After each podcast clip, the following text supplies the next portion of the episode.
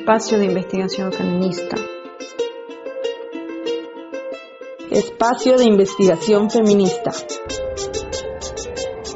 Espacio de investigación feminista. Somos mujeres luchadoras diversas que hoy, en estos duros tiempos de pandemia, pensamos juntas desde la Universidad Autónoma de Puebla.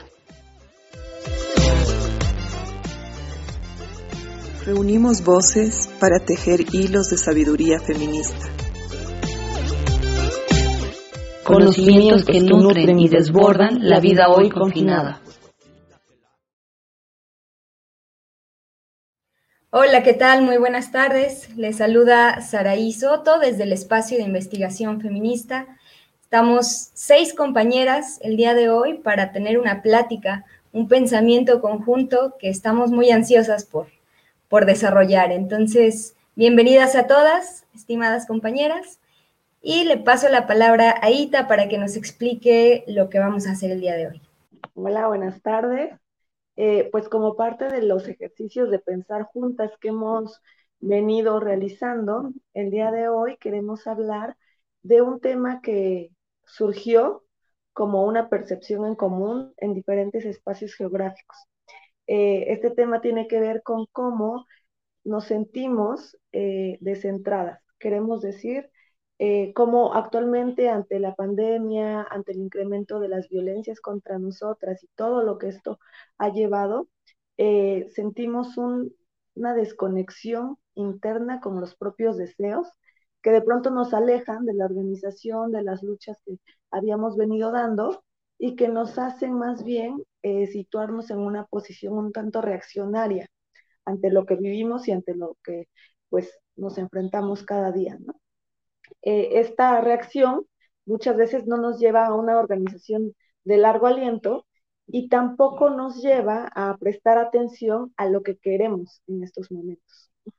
Entonces partimos eh, de que en estos momentos de pandemia eh, ante el incremento también y la sobrecarga de trabajos reproductivos que estamos viviendo y que nos llevan a un exceso de cuidados, eh, también al hacer frente a la precariedad que muchas de nosotras eh, enfrentamos cada día, el tener que trabajar horas extras, el tener que cuidar a las niñas, a los niños, a personas enfermas, o de pronto hacernos cargo de todo el trabajo de la casa, pues hace que nuestro tiempo, nuestra energía y nuestro esfuerzo, tanto físico como mental, esté orientado hacia el exterior y que de pronto, eh, pues justo, perdamos el centro, perdamos también la energía necesaria para continuar debatiendo, platicando y generando una organización desde nosotras.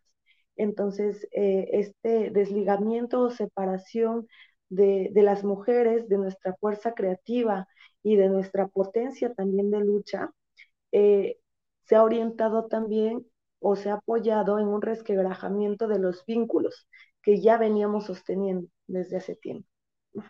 Entonces, en este sentido, eh, el ejercicio de pensar juntas que estamos proponiendo se va a basar en una serie de preguntas generadoras que buscamos que más bien detonen el diálogo eh, y los debates entre nosotros. La invitación en este ejercicio es precisamente hablar desde la propia experiencia, es decir, desde cómo cada una lo ha vivido y lo ha sentido, para ayudarnos a encontrar pistas o puntos en común o diferencias significativas que nutran nuestra percepción y los debates que podemos ir generando ahora también para intentar generar estos caminos o alternativas que, que nos vuelvan a colocar en el centro y a vincular con los deseos propios y colectivos que podemos ir tejiendo.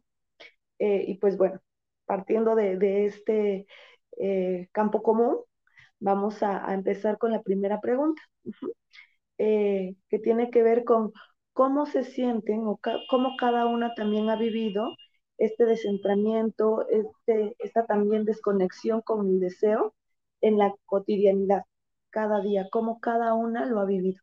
Hola a todas eh, las que nos escuchan y bueno, aquí a las compañeras con las que ya hemos emprendido un, diálogo conjunto sobre distintos temas que están atravesando las luchas feministas, ¿no? Creo que es importante decir que hablamos un poco desde ahí, desde experiencias de nuestras y con diálogos y reflexiones con otras. Bueno, justo un poco haciendo eh, la reflexión a, este tema y, la pregunta que nos hace Ita, hablo desde una experiencia, bueno, voy a decir dos experiencias concretas. Eh, primero soy Claudia, hablo, desde Bolivia. Eh, y cuando hacen la pregunta sobre en qué momento he sentido que las luchas se han desconectado, las luchas a las que estoy dando se han como desconectado, o esa sensación en la que em, cuesta volver a replantear quizás los horizontes de deseos, horizontes de transformación. Eh, yo en un primer momento, pre-pandemia, lo he sentido mucho en Bolivia. Em, cuando pasa uno de los grandes incendios que hemos vivido nosotros eh, en la última década y desde nuestra colectiva empezamos a realizar investigación sobre qué era lo que estaba pasando, ¿no? Queríamos entender qué, qué pasó, porque no entendíamos cómo llegamos hasta ese momento en el que se nos habían quemado casi 3 millones de hectáreas y mucha muerte, ¿no? Y mucha violencia además. Eh, no entendíamos la estructura que se había conformado en ese momento en los territorios em, y tampoco para qué, ¿no? Además porque todo era muy, un espacio muy mediatizado por noticias de los medios, muy en contra de, cualquier político que salga, pero no había información concreta de qué y cómo pasaron las cosas. Eh, en, ese, en, ese caminar, nosotras quisimos hacer una investigación concreta sobre la estructura de la Tierra, eh, que nos explicaba por lo menos que quienes querían adueñarse de estos bosques quemados, ¿no? O sea, como por qué. Em, ¿Qué pasó en ese momento? En ese momento lo que pasa en Bolivia es que mientras nosotras queríamos, explicar queríamos explicarnos una cosa, eh, se nos instala una crisis política enorme, eh, donde aparecían nuevos actores, eh, desde la política patriarcal, le decíamos nosotras, ¿no? Se nos aparecían nuevos actores de partidos políticos, iglesias, grupos conservadores, porque estaban disputando el campo electoral. De pronto pasamos a la dinámica electoral y, y nos, como que nos movió mucho el escenario porque Bolivia, se, los conflictos del, del 2019 desestructuraron también las instituciones públicas, donde nosotras queríamos seguir, digamos, más o menos indagando, empezaron a cambiar funcionarios de un lado para el otro.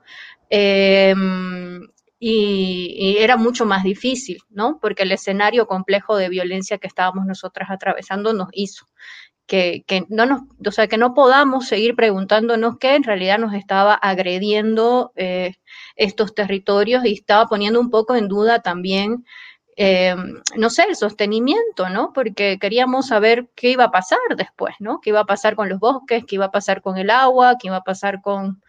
Em, no sé, la alimentación y todo, toda esa investigación de la vida cotidiana se, de pronto se fue en, en tratar de entender la crisis política.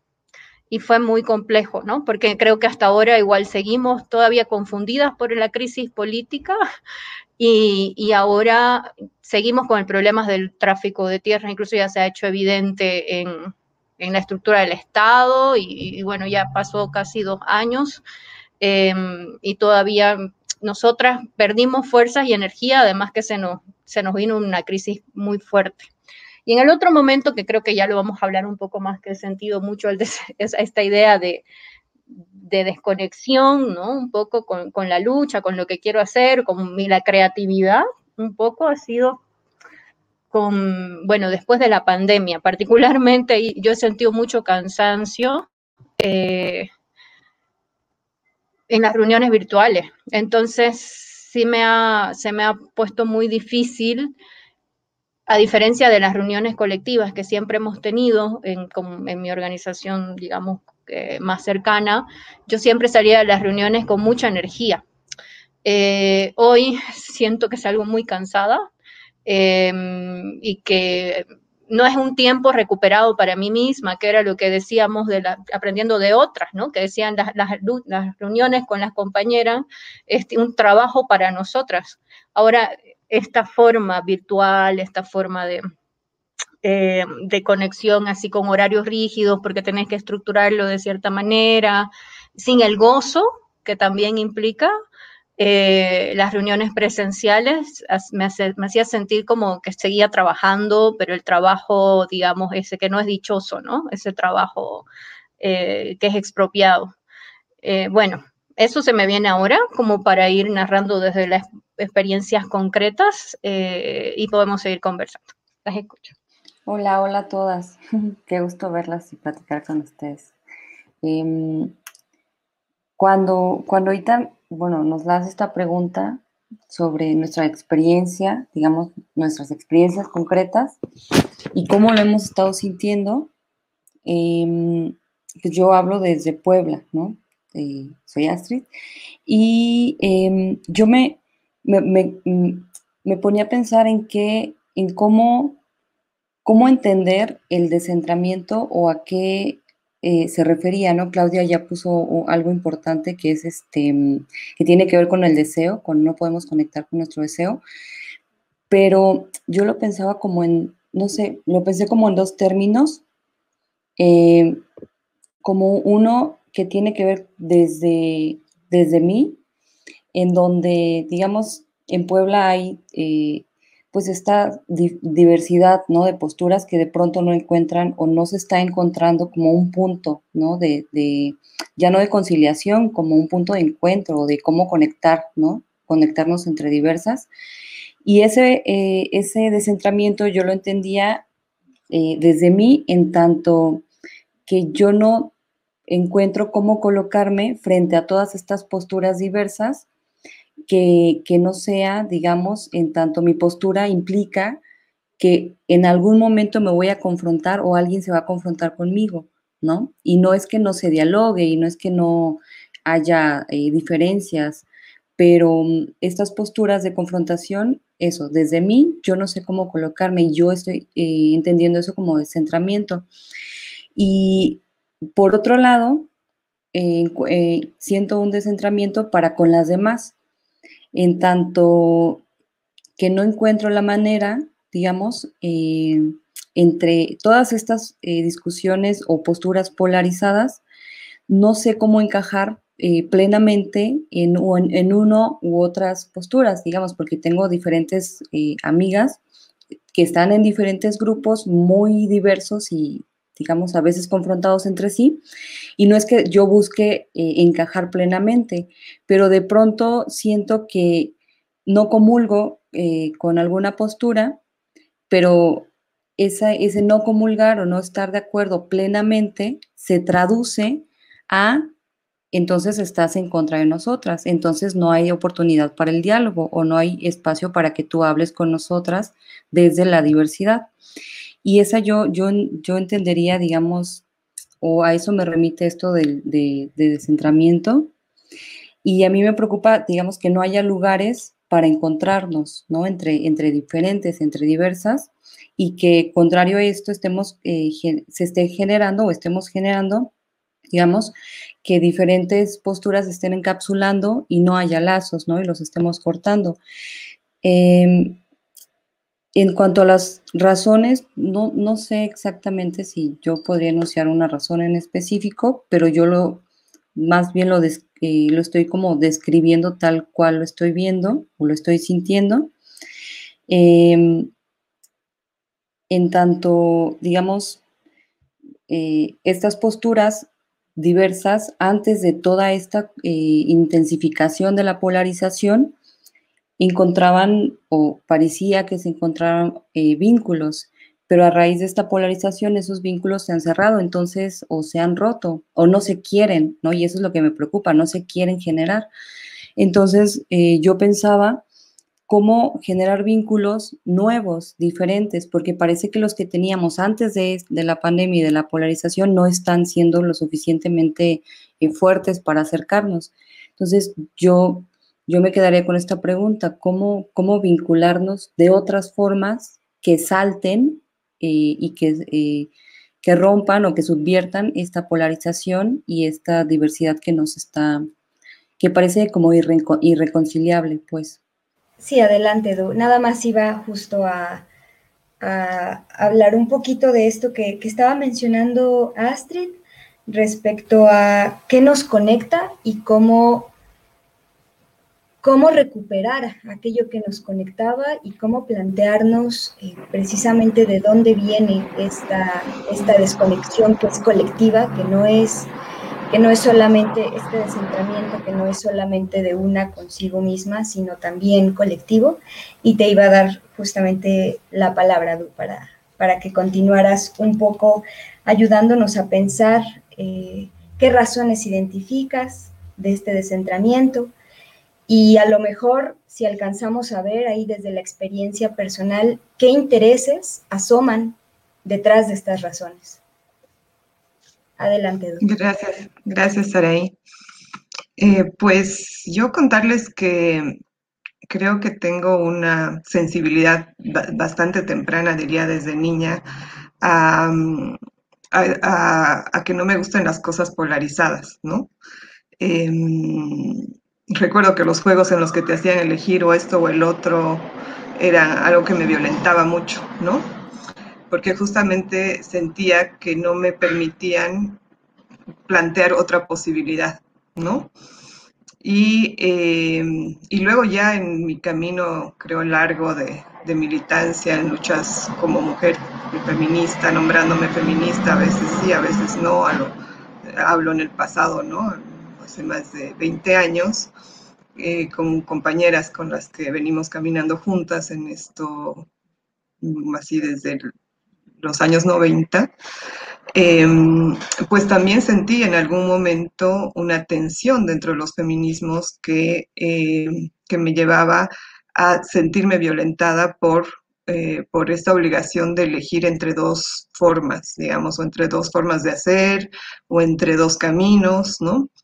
Entonces, em, esto lo, sentí con, con, la violencia más, más cruda en un contexto como el que nos describió Clau Cuellar de la crisis política en, eh, que vivimos eh, el año 2019, posterior a las elecciones en Bolivia, eh, cuando, bueno, yo me encontraba en Puebla físicamente, pero viviendo todo lo que estaba pasando, esta crisis que, que, vivimos como, como una imposibilidad de nombrar lo que estaba pasando. Y, eh, y esta imposibilidad de nombrar yo pensaba que tenía que ver con que no estaba allá, pero luego hablando eh, constantemente, intentando eh, nombrar eso que, que, vivíamos con tanta violencia eh, con las compañeras de mi colectivo del territorio feminista, pues me daba cuenta que, no tenía que ver con el hecho de no estar allá físicamente, ¿no? sino justamente que no, que no había la posibilidad de, conectarnos, eh, de, tener, digamos, una, el centro lo, vería yo como, como, un lugar propio de producción de sentido, ¿no? Eh, que lo hacíamos entre nosotras, pero que eh, en ese momento era imposible.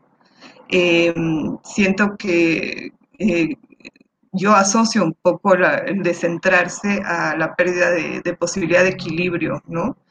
Eh, y, creo que las experiencias de violencia personales que podemos haber vivido eh, todas y cada una de nosotras en algún momento de nuestra vida nos hacen sentir que no estamos en, nuestro centro, porque no estamos, que no quiere decir eh, que, el centro es un lugar de fortaleza, pero es un lugar por lo menos en el que sabes desde dónde sacar tu palabra, ¿no? Y ese, y ese lugar, ese, ese, ese, centro de equilibrio desde donde tratar de comprender lo que estaba pasando, es lo que yo siento que, que perdimos en ese momento, ¿no?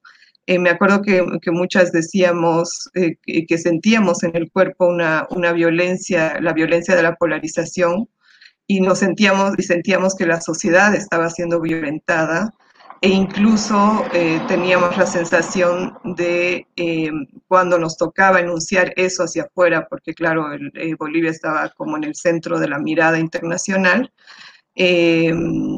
nos sentíamos como la mujer violentada a la que no le creen, ¿no? Y la palabra del violentador era la que, la que ocupaba centro. Entonces, en ese sentido, eh, nos, eh, nos, sentimos nosotras eh, como colectivo descentradas de nuestra propia palabra, de nuestra capacidad de enunciar lo que estábamos viviendo, de nombrarlo como lo estábamos viviendo y solo tenías la posibilidad de nombrar, bueno, en ese momento como golpe o no golpe, como golpe o fraude. Y entonces es, para mí el descentramiento es como un lugar de expropiación de, de tu propia experiencia, ¿no? Em, entonces, de tu experiencia política, en este caso, que la vivimos de manera individual muy fuerte, eh, y de manera colectiva también, ¿no? Porque incluso hubieron eh, separaciones dentro de nuestro colectivo eh, en función a posturas que había que tomar o no, aunque no nos hubiéramos planteado es nosotras mismas, sino era algo que se nos imponía desde afuera. Y eso pasó en la mayor parte de los colectivos y las colectivas que, con las que interactuábamos, ¿no?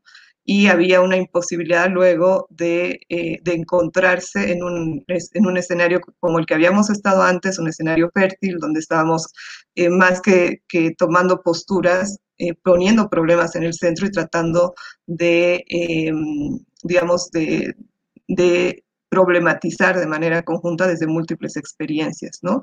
Entonces creo que el efecto de eh, la imagen que yo tengo de descentramiento tiene que ver con, con una despolitización que viene de la polarización, pero que genera un, un, efecto de fragmentación, ¿no? Entonces terminamos fragmentadas en, en lugares eh, eh, no elegidos y, y, bueno, estamos como intentando recuperar, retejer, ¿no?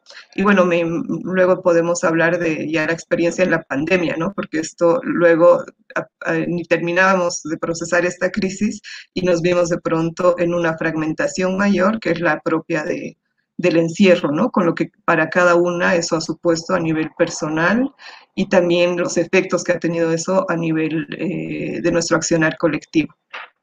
A ver, yo quiero hilar un par de cositas a todas las cosas que han ido mm, de alguna manera iluminando como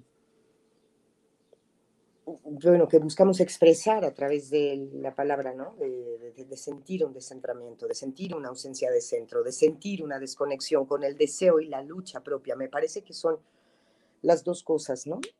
Eh, yo, yo siempre he asociado esta sensación de descentramiento en, en esta oportunidad, ¿no? De, de este momento tan raro de la pandemia y demás, pero en otros momentos de la vida también, con cuando se presenta de manera muy, muy, muy, muy honda una especie de, de incapacidad de entender qué sucede.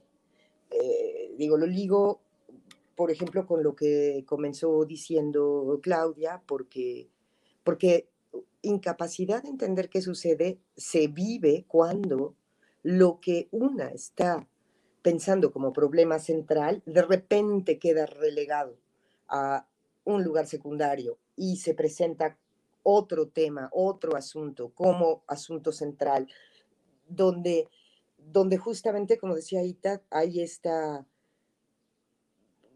uno siente una especie de empujón hacia posiciones reactivas, porque no es que esté brotando una explicación desde una misma o desde una misma con otras, eh, de, esta, de este tipo, ¿no? De, de, clarificación que se hace cuando uno está, em, bueno, en los constantes debates con otras colegas, con otras compañeras, con otras hermanas, em, lo que uno va logrando organizar de la propia experiencia y de la experiencia colectiva. Ese conocimiento queda de alguna manera desplazado y anulado. Y para tratar de ubicar mm, como más énfasis en el momento actual, eh, yo de veras eso es algo que siento con mucha fuerza, ¿no? Eh, hemos hablado ya y cuando hemos estado haciendo las entrevistas, en fin, en todo este tiempo que lo que hemos tratado de ir haciendo en este equipo es tratar de, de circular ¿no? la palabra con otras y de hablar con, pues, con compas de, diversas, ¿no? que están haciendo distintas cosas. Eh, una de las cosas difíciles, me parece, que es que no logramos plenamente organizar la experiencia de la vida en pandemia porque, uno, porque los encierros han sido tan diferentes ¿no? No es lo mismo los encierros para las personas de distintas edades, no es lo mismo las personas, los encierros o no encierros para personas de diferente, mm, digamos, condición social o económica, etcétera, ¿no? Entonces hay como un, como que hay una especie como de de inexistencia del lugar compartido de lo real del mundo para quedar individualmente realizando esta inmensa sobrecarga de trabajo de sostenimiento inmediato y de, de garantía de sustento y poco vínculo, digamos, hacia, o, dificultosísimo vínculo con las demás, ¿no? Entonces yo lo asociaría mucho a esto, ¿no? A, como dice Elia Méndez, ¿no? Que, le da tanta importancia a lo de, a la cuestión de cómo se organiza la experiencia y cómo es a través de esa palabra y como una especie de imposibilidad de, organizar la experiencia, porque ahorita que estamos viviendo una especie de normalización de la pandemia o, o, de ya instalación de nueva normalidad, donde donde hay un conjunto de cosas que ya vienen ocurriendo, que una no sabe si va a continuar siendo así, de esta... Em, e, e, cuesta mucho trabajo caracterizar lo que pasa, ¿no?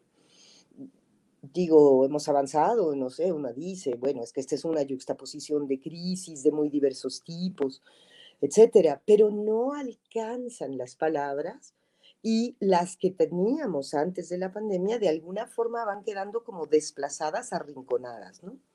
Eso es uno de los hilos, ¿no? Que yo quisiera presentar. El otro tiene que ver con una cosa que, que dice Dunia, que me parece que, que tiene razón, que dice, eh, es que centro no es lo que queda entre dos polos.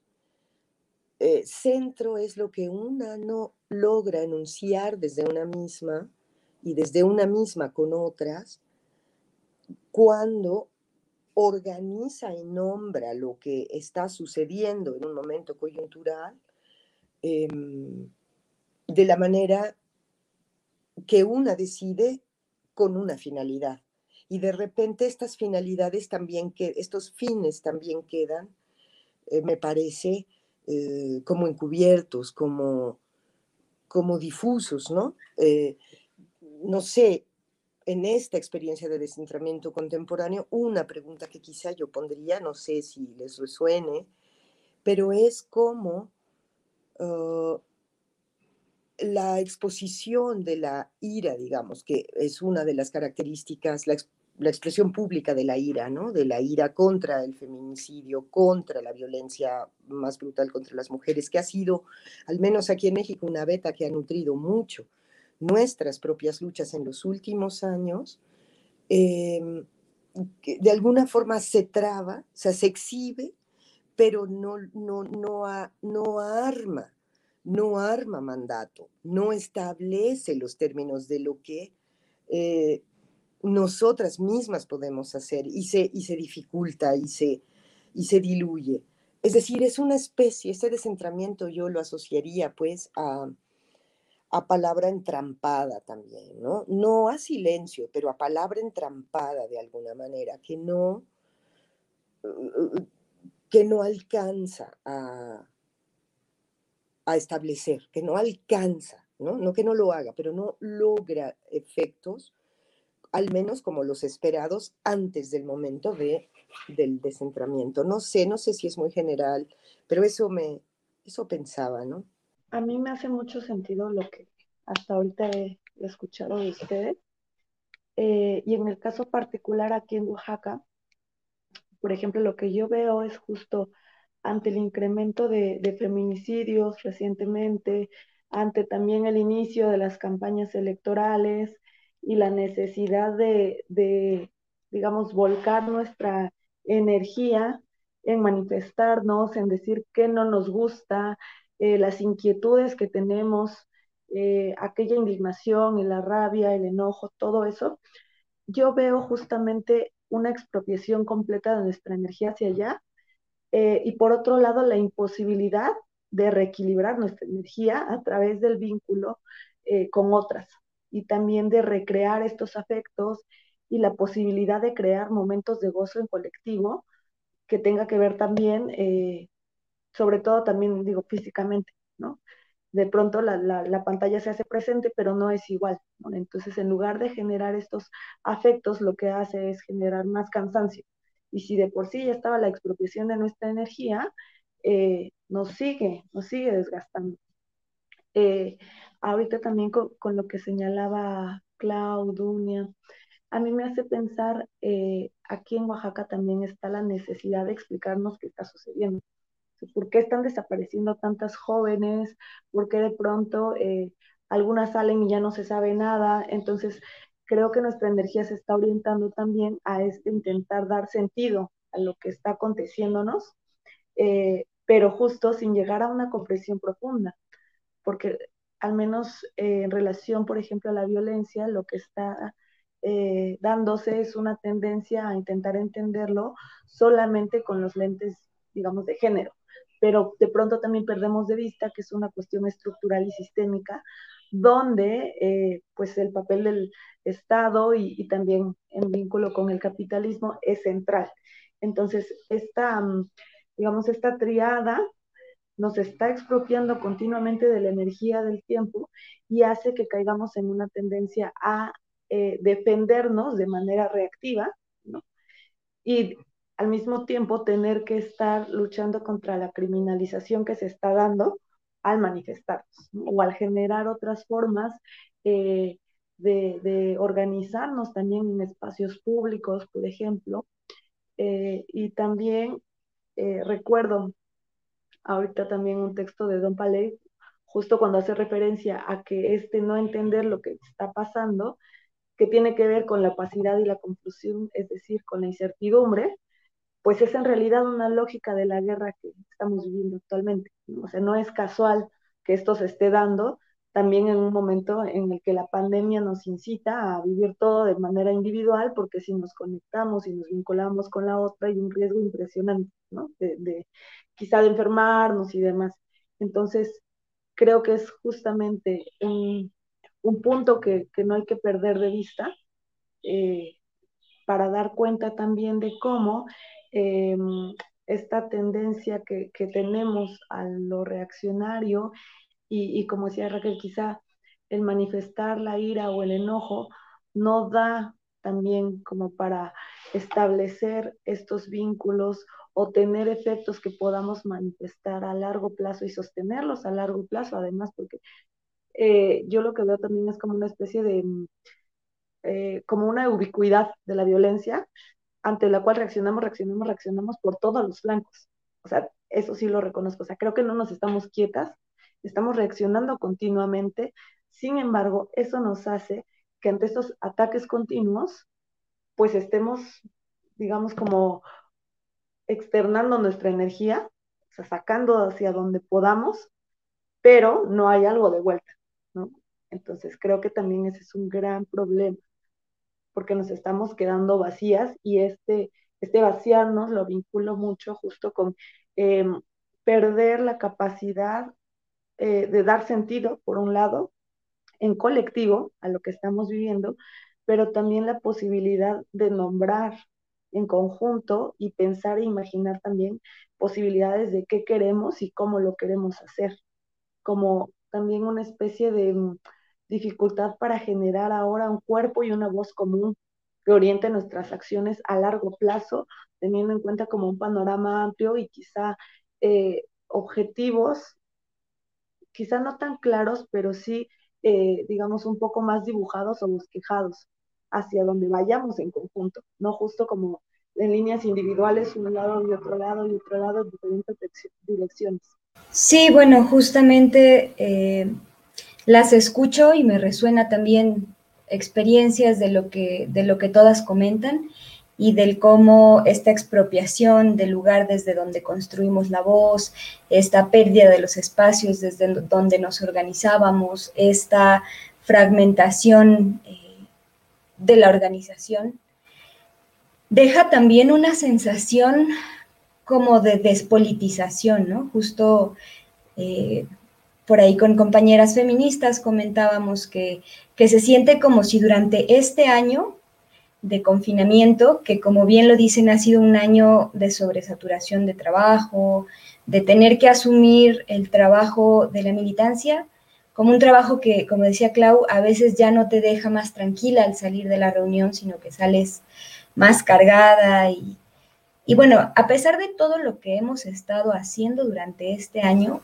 parece que hay una sensación como de que no estuviésemos haciendo nada y creo que tiene que ver con, con, que, uno, no estamos haciendo que las cosas cambien en lo inmediato, ¿no? Por todas las dificultades que hay, de pronto se vuelve más difícil eh, sostener acciones que sosteníamos con mayor facilidad antes del confinamiento, ¿no? Eh, y, y dos, pues porque finalmente estamos fragmentadas espacialmente, entonces queda como una sensación de de que nos estamos despolitizando, de que no estamos haciendo, aunque sí estemos haciendo, aunque sí sigamos acompañando por medios digitales, aunque sí sigamos gestionando reuniones, aunque terminemos más cansadas, pero queda una sensación como, como eso de, despolitización.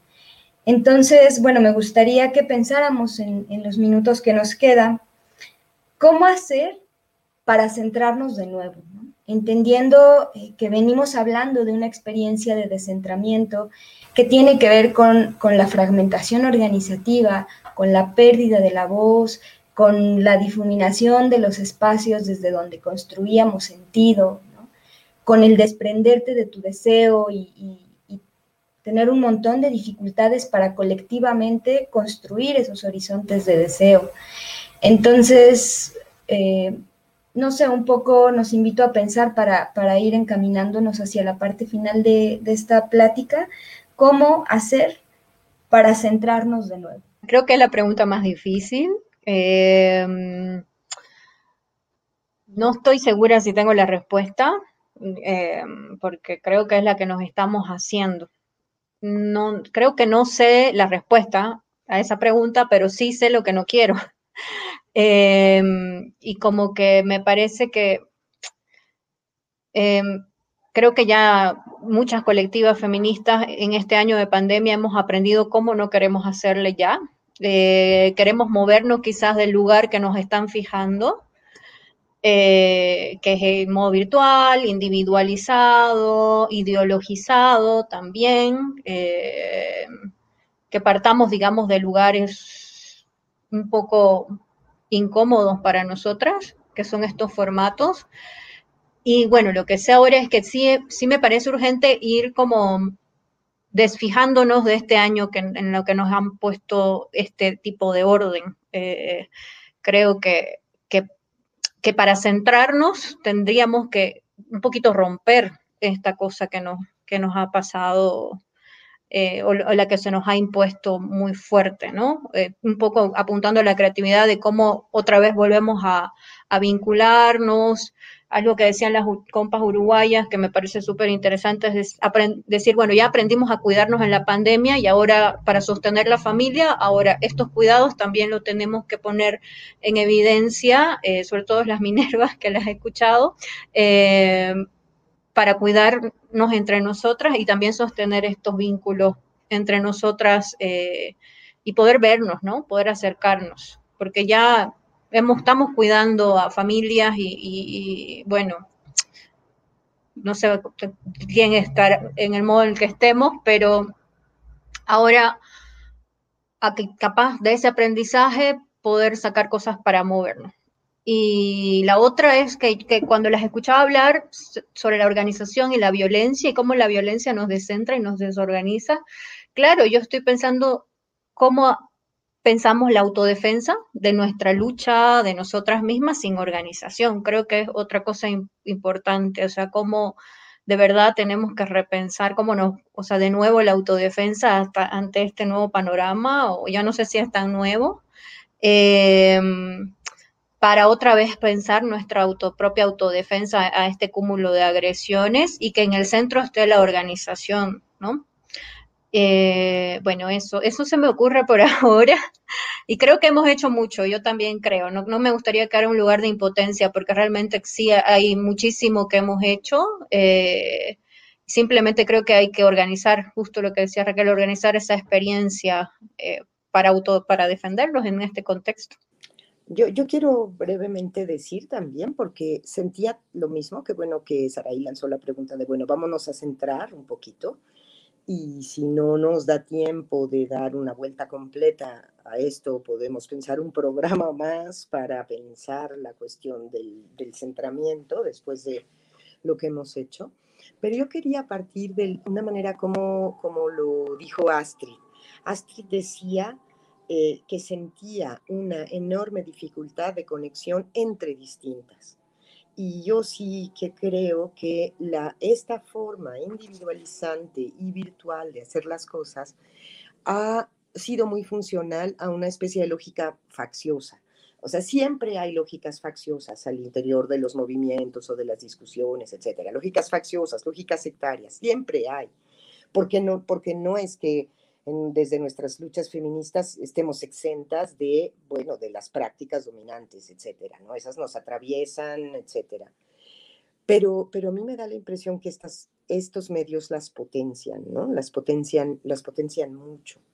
Entonces, justamente esta pregunta sobre em, la organización, ¿no? Sobre volver a dar una vuelta sobre la organización, sobre la importancia de las ideas de acuerpamiento, sobre las ideas de la actividad en red, pero sobre todo sobre lo organizador que es conversar, ¿no?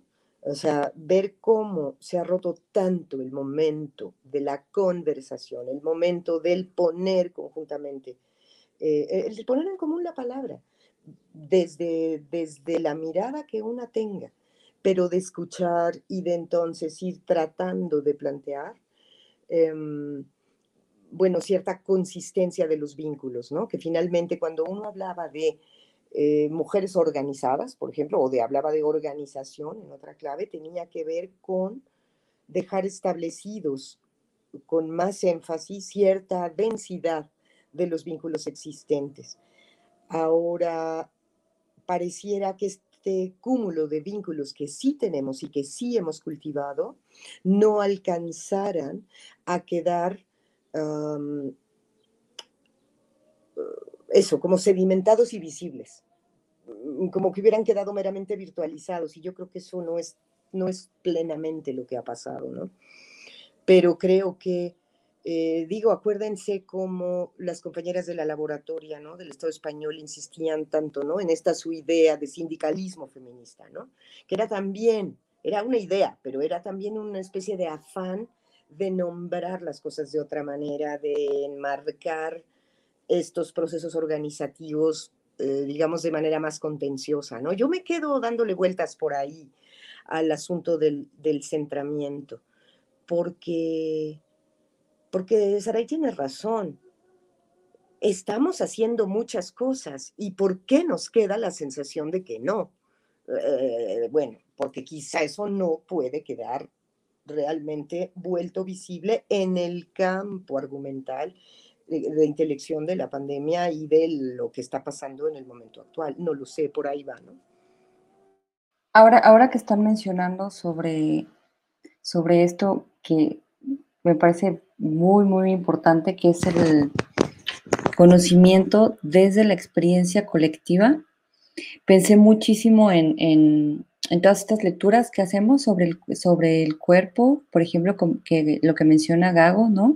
Eh, citando a Espinosa de, este, nadie sabe lo que es lo que un cuerpo puede.